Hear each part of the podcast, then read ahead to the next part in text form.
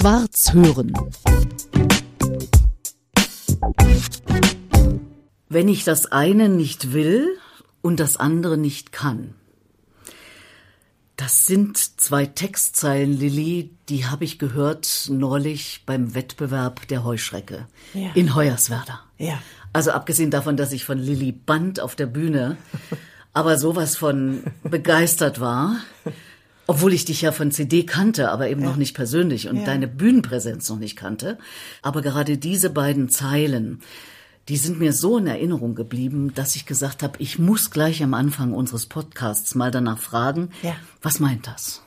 Es ist entstanden und zwar relativ spontan nach dem Film Lieber Thomas, als ich den gesehen habe. Hab Ach, Thomas Hause- Brasch? Ja, über Thomas Brasch. Habe ich gesehen zu Hause auf dem Sofa, so, habe mir den angemacht, wollte ihn schon länger gucken. Danach ist mir genau das eingefallen, weil es hat mich so angefasst, dieser Film. Und zwar diese Vorstellung davon, da ist jemand in einem Land, wächst der auf und der reibt sich so an dem, was ist, am System und an allem, was um ihn ist und mit ihm und was ihm begegnet und will da raus und geht da raus, darf da raus und kommt woanders hin und ist genauso scheiße. Und daher kommt die Zeile, wenn ich das eine nicht will und das andere dann eben nicht kann. Was mache ich denn dann? In welchem Zwiespalt befinde ich mich denn als Mensch? Hm, daher kommt in der ersten Strophe ist, du lebst in einem kleinen Land. Das eine Land taugt nichts, die anderen auch nicht. Wo bleibst du mit deiner Wut? Also meint Ost-West? Meint in Ost-West in, Falle? diesem ersten, in dieser ersten ja, Strophe Ja. und bezieht sich konkret eigentlich auf diesen Film, auf Thomas Brasch, auf das Leben, weil mich das so betroffen gemacht hat. Er stirbt dann und wirkt also für mich so verloren in diesen Systemen, in dieser Welt, in sich selbst. Das hat mich betroffen gemacht. Ja. es machen ja einen meistens Sachen betroffen, ja, mit denen man selber auch was zu tun Ja, hat. klar. Das heißt, fühlst du dich ähnlich? Hm, Manchmal schon, ja. Manchmal weiß ich schon, dass ich das nicht will. Und dann kann ich aber nicht das andere. Also ich, ich will nicht allein sein, wo es um der letzten Strophe dieses Liedes drum geht. Ich will nicht allein sein, kann aber oft auch nicht unter Menschen sein. Was mache ich denn dann, wenn ich mich so fühle? Ich muss mich entscheiden und deswegen heißt das Lied Paternoster deiner Zeit. Du musst da reingehen, ganz bewusst, in diesen Fahrstuhl, nennen wir es Fahrstuhl, um nach oben oder auch nach unten zu kommen, Ja, je nachdem. Ne? Also woanders, auf eine andere Ebene zu kommen, musst du eine bewusste Entscheidung treffen. Und das ist eigentlich der Schlüssel daraus. Also diese Barriere, diesen eigenen Widerstand zu überwinden. Vielleicht traue ich mich. Vielleicht habe ich den Mut. Baue ich mir Flügel an. Und irgendwann steigst du ja aus aus dem Paternoster, sonst wärst du ja immer wieder drin. Genau. Oder ist das auch so eine Mühle, die du da beschreibst? Also Nee, eigentlich nicht. Man steht ja nicht auf dem Kopf, wenn man Nee. äh, mit dem Paternoster wieder runterkommt, sondern der fährt ja oben Ja, so, ja, dass man genau. drin steht. Nee, eigentlich war nicht. früher meine Vorstellung, dass man auf dem Kopf Ja, runterkommt. auch meine. Also irgendwann steigst du ja aus Genau. aus dem Paternoster. Was sind das dann für Situationen? Sind das dann die Situationen, in denen du dich besser fühlst, wohler fühlst, wenn du aussteigst? Im besten Falle, ja, dann schon. Aber manchmal eben auch nicht. Also das kommt ja immer drauf an. Es, ist ja immer so individuell. Also, du weißt ja nicht, was bringt der nächste Tag. Klar, manchmal fühlt man sich besser, etwas gemacht zu haben, sich etwas getraut zu haben, in kaltes Wasser zu springen und manchmal wa- war es vielleicht zu kalt, da hat man sich die Füße vielleicht doch sehr oder sich selbst sehr verkühlt. Und dann muss es trotzdem weitergehen. Ne? Und dann ist das wieder vielleicht die nächste Wachstumsstufe oder Transformationsstufe. Das alles sagt eine Frau, die mitnichten, wie man vielleicht denken könnte, so den ganzen Tag übers Leben nachdenkt und sinniert, sondern das ist eine gestandene Frau, die hat drei erwachsene Kinder. Ja. Die hat die sozusagen, ich habe zwei Mädels kurz kennengelernt in Ja. Hoyerswerda. Also du bist einerseits offenbar jemand, der voll im Leben steht und seine Dinge da total macht. Und auf der anderen Seite doch sehr viel übers Dasein nachdenkt. Immer schon. Also seit ich Kind bin, versuche ich zu verstehen und habe so lange gebraucht, auch Dinge zu verstehen. Ja, habe mich selber ganz spät begriffen, dieses sehr sensible Wesen von mir selbst ganz spät begriffen und verstanden, was das braucht, was ich brauche, weil ich da oft drüber gegangen bin und einfach so weitergemacht habe und eben gestanden bin, natürlich, und stehen muss und musste. Ja, und das hat damit zu tun, dass mein Bruder starb, da war ich acht. Und ich also sehr früh dem Tod begegnet bin und sehr früh damit in Berührung kam, allein zu sein und stark zu sein für zwei, für Eltern, die daran zerbrachen, an diesem Geschehen, und da eben stehen zu müssen und die eigenen Befindlichkeiten zurückzustellen. Und da kommt aber dieses Verstehen her. Ich will dahinter sehen. Ich will das verstehen. Ich will das Verhalten von Menschen verstehen. Das interessiert mich an Menschen. Warum macht das jemand? Ja, und deswegen lese ich so viele Biografien, schreibe Analysen, coache Menschen und arbeite in der Familienhilfe. Das alles neben dem, dass ich auch Künstlerin jetzt endlich mich selber so nenne und auch sein darf für mich jetzt mir die Erlaubnis gegeben habe, das zu sein. Obwohl du ja lange als Schauspielerin auch tätig warst, ja. an verschiedenen Theatern ja, ja, und äh, wie gesagt eine Bühnenpräsenz hast, also die haut einen um.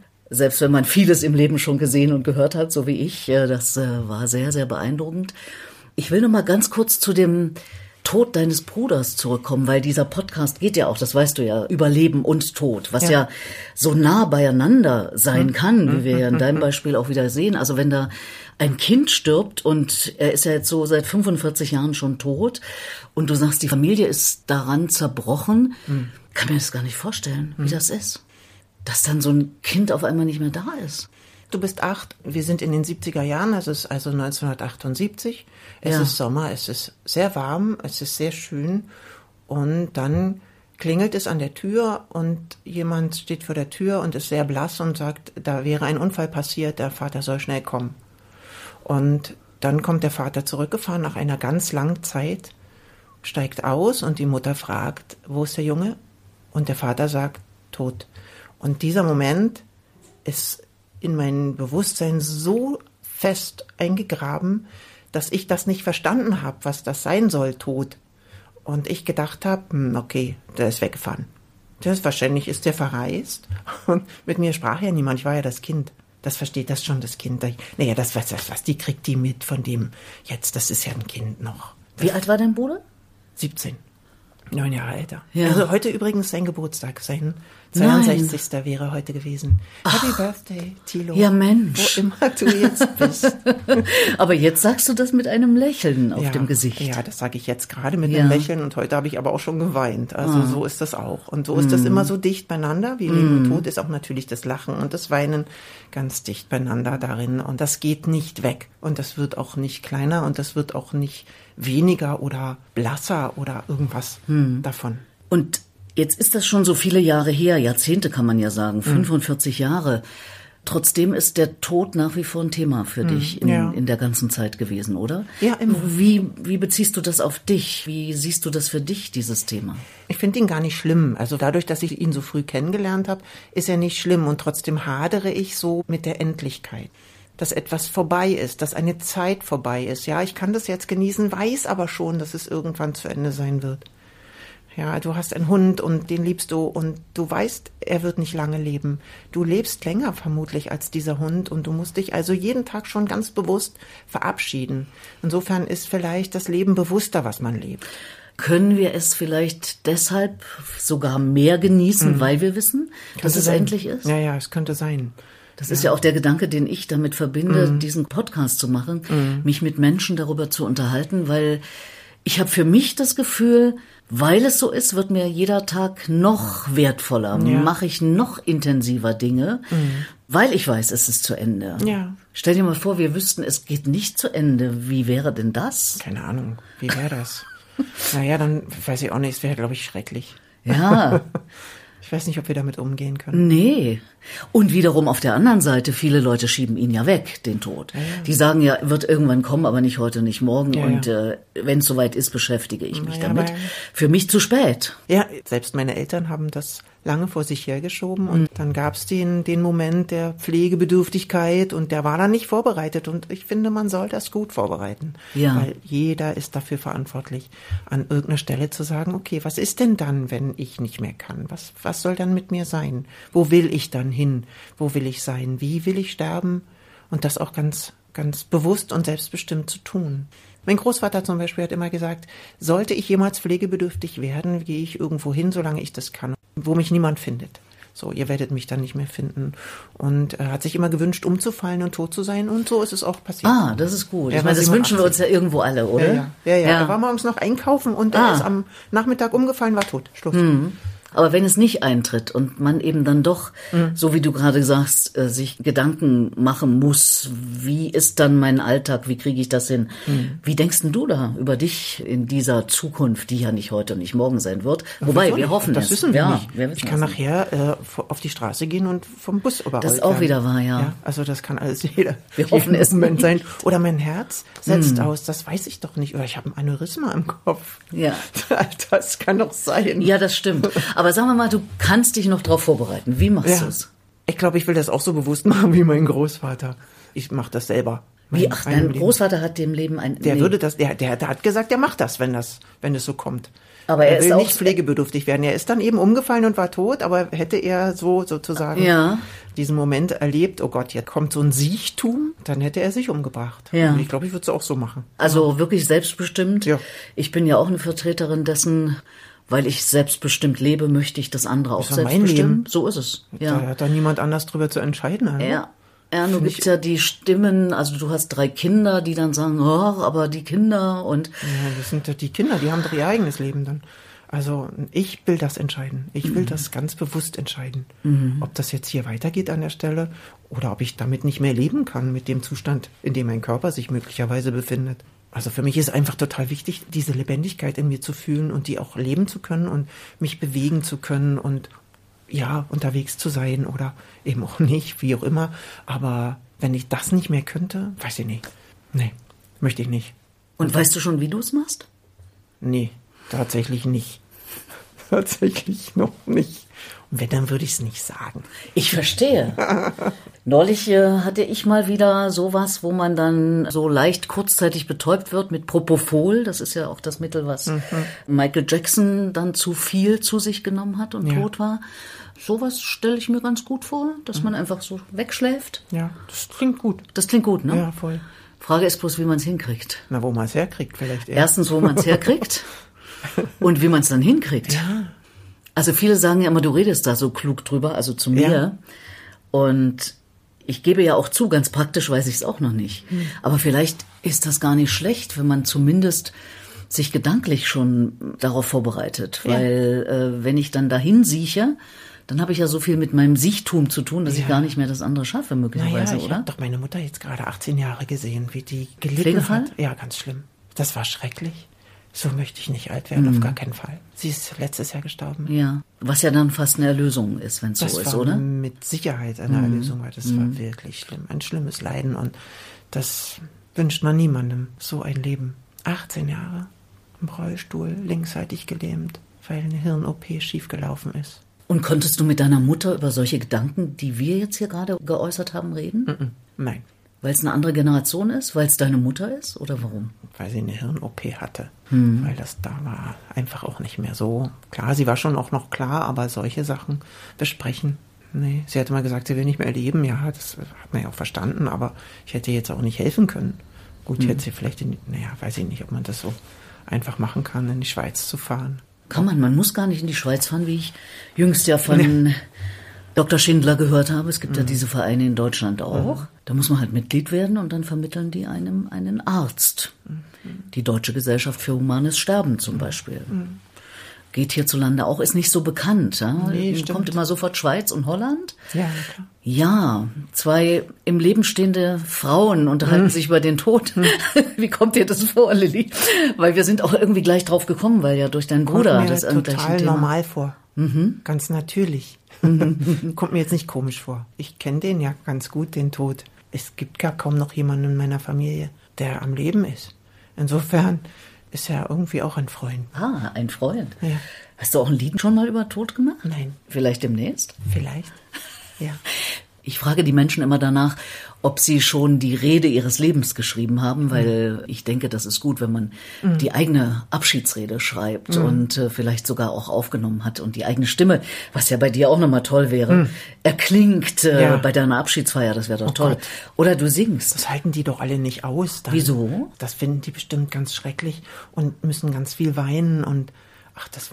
Aber wenn du da so lebenslustig ja aus deinem Leben erzählst? Also nicht nur lustig, da sind Ja. sicher auch Dinge dabei, die jetzt nicht so lustig sind. Das ist ja in jedem Leben so. Ja, ich habe zum Beispiel die Trauerrede für meine Mutter gehalten Mhm. und da habe ich das als Dialog gemacht. Ich habe mich mit ihr unterhalten. Gut, sie konnte nicht antworten, aber ich habe sie angesprochen die ganze Zeit. Das war sehr schön. Ah. Das mochte ich gern. Aber meine eigene halten? ich denke darüber nach, Petra. Weil ich meine, du schreibst Texte, du Ja. schreibst Lieder, du bist äh, künstlerisch tätig. Hm. Wer, wenn nicht du? Das stimmt. Das stimmt. Ich nehme es mal mit in die Na Werkstatt. Muss ja nicht heute, nicht morgen sein. Vielleicht wird's ja sogar der Song überhaupt und äh, du singst ihn noch 50 Jahre lang. Du bist ja gerade Anfang 50, also Du meinst, das da kommen doch noch mal 100, kann ich noch 50, singen. Na sicher, so ein Energiebolzen, wie du da bist. Ich bin ja noch am Anfang meiner Karriere. ja, genau, genau. Du nimmst zwar an keinem Wettbewerb mehr teil, habe ich gehört Nein. von dir, No. weil das mit dem Gewinn der Heuschrecke nicht geklappt hat. Naja, deswegen aber, weil ich es einfach so schlecht aushalte, diese ganze Aufregung, das Hinfiebern darauf hin und äh, daran auch. Es tut mir nicht gut. Ich werd krank daran. Bist du ein Gewinnertyp, dass du dann sozusagen im Nachhinein Ich bin ein Gewinnertyp. so eine Schlussfolgerung Ich bin ziehst? mega ehrgeizig, aber ich bin eben kein Gewinnertyp. Ich Ah. gewinne nicht. Ich Ah, gut, aber du würdest gern Ja, gewinnen. na klar, logisch, wer will, wer will nicht gewinnen? Ja, das stimmt, aber ich meine, wenn man sich einem Wettbewerb stellt, muss man doch auch damit rechnen, dass es nicht klappt. Ja, die Schlussfolgerung daraus kann ja nicht sein, da muss man auch verlieren können. Das muss man überhaupt nicht. Man muss überhaupt nicht verlieren können. Man kann auch sagen, nö, finde ich einfach scheiße, kann ich nicht verlieren. So, bin ich auch sauer und da braucht mir auch keiner erzählen, aber dabei sein ist alles, ja, klar, können wir uns das alles ein bisschen schönreden. Aber Wettbewerb ist halt Wettbewerb und den will man gewinnen im besten Fall. Aber du hast es jetzt verwunden, oder? Aber nicht so 100 Prozent noch nicht. sag Ich, mal. ja, das knabbert halt. Es ist ja nicht zu fassen.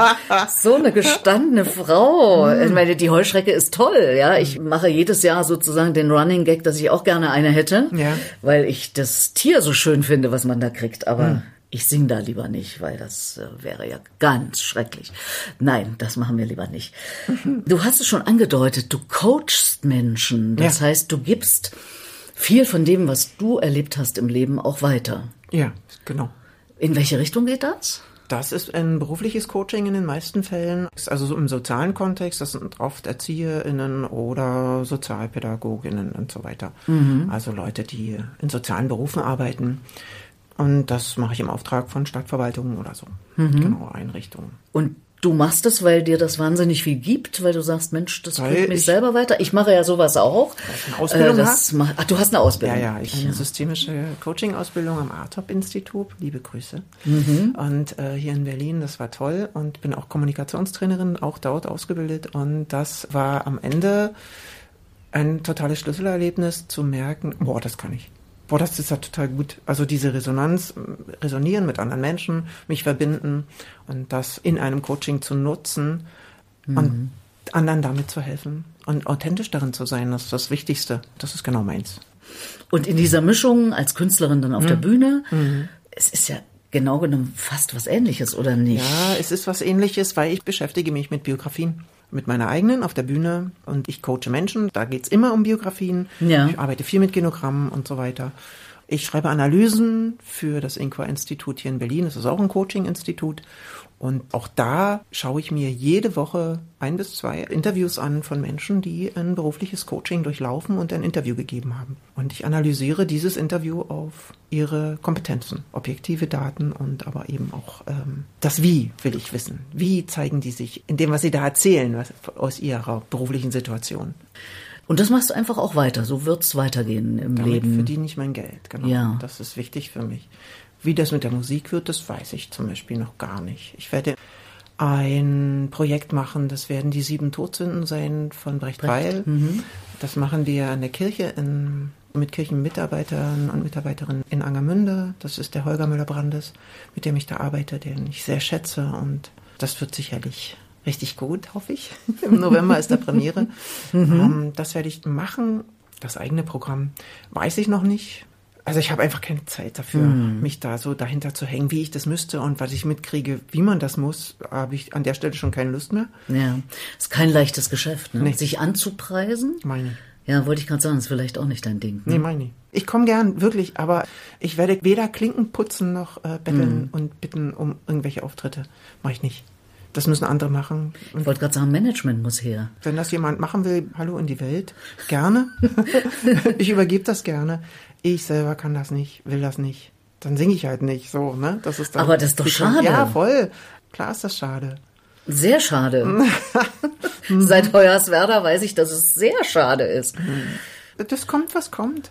Mhm. Die Türen gehen auf oder sie gehen nicht auf. Ich nehme das mal so an. Das ist wie mit dem Tod. Den muss man auch annehmen, Petra. Und das Leben so annehmen, wie es ist und dankbar sein. Aber man was kann das hat. Leben doch heftig gestalten. Man kann es gestalten, aber in erster Linie soll man, glaube ich, oder sollte man dankbar sein für das, was man hat, was da ist. Demütig sein fand ich lange was Schlimmes. Demütig sein, warum denn? Und das fühlte sich so devot an auch. Ich glaube, glaub, ich habe das verwechselt, das Wort. Inzwischen bin ich gern demütig und nehme das auch mit der Heuschrecke so an, wie es ist. Versuche das zumindest da. Ich übe mich darin noch. Und ähm, ansonsten, ja, natürlich kann man gestalten und forcieren vielleicht auch, aber es ist auch so viel Zeit und so viel Kraft, die ich brauchen müsste dafür. Guck mal, ich mache drei andere Jobs, mit denen ich Geld verdiene.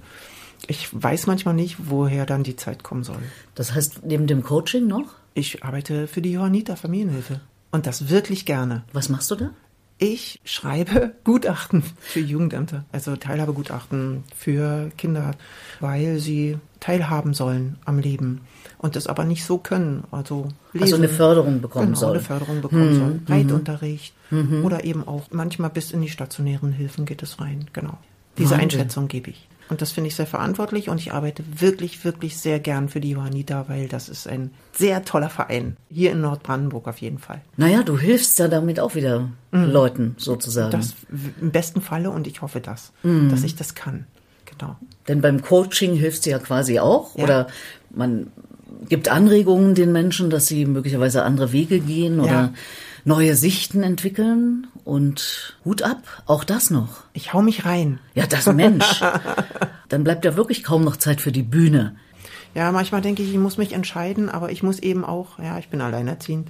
Ich muss auch Geld verdienen. Ne? Ja, also ja. irgendwo muss es ja nur herkommen. Ja. Das ganze Geld, was man so braucht zum Leben. Also das heißt, die Beschäftigung mit dem Tod wird doch noch ein bisschen Nee, würde ich jetzt nicht wegschieben. Ist jeden Tag da. so parallel. Auch noch eine, auch noch eine Überlegung, Trauerrednerin, also würde ich mega gut finden, weil ich das, glaube ich, kann. Gut. Das kann ich mir auch gut vorstellen. Sterbebegleitung ist Ja. auch etwas, was ich, glaube ich, gut kann, das auszuhalten, weil das, ich mochte diese Momente, wenn ich Menschen im Sterben begegnet bin, dann konnte ich das nehmen, so für mich. Und das ist ein besonderer Moment. Es ist genauso besonders, wie wenn ein Mensch kommt ist der Mensch, wenn der geht, so ein großer Moment, der auch schön ist. In seiner Schwere, aber auch schön, weil er so besonders ist. Und da ist ein Glitzern und ein Funkeln. Auch wenn jemand geht. Schwarz hören.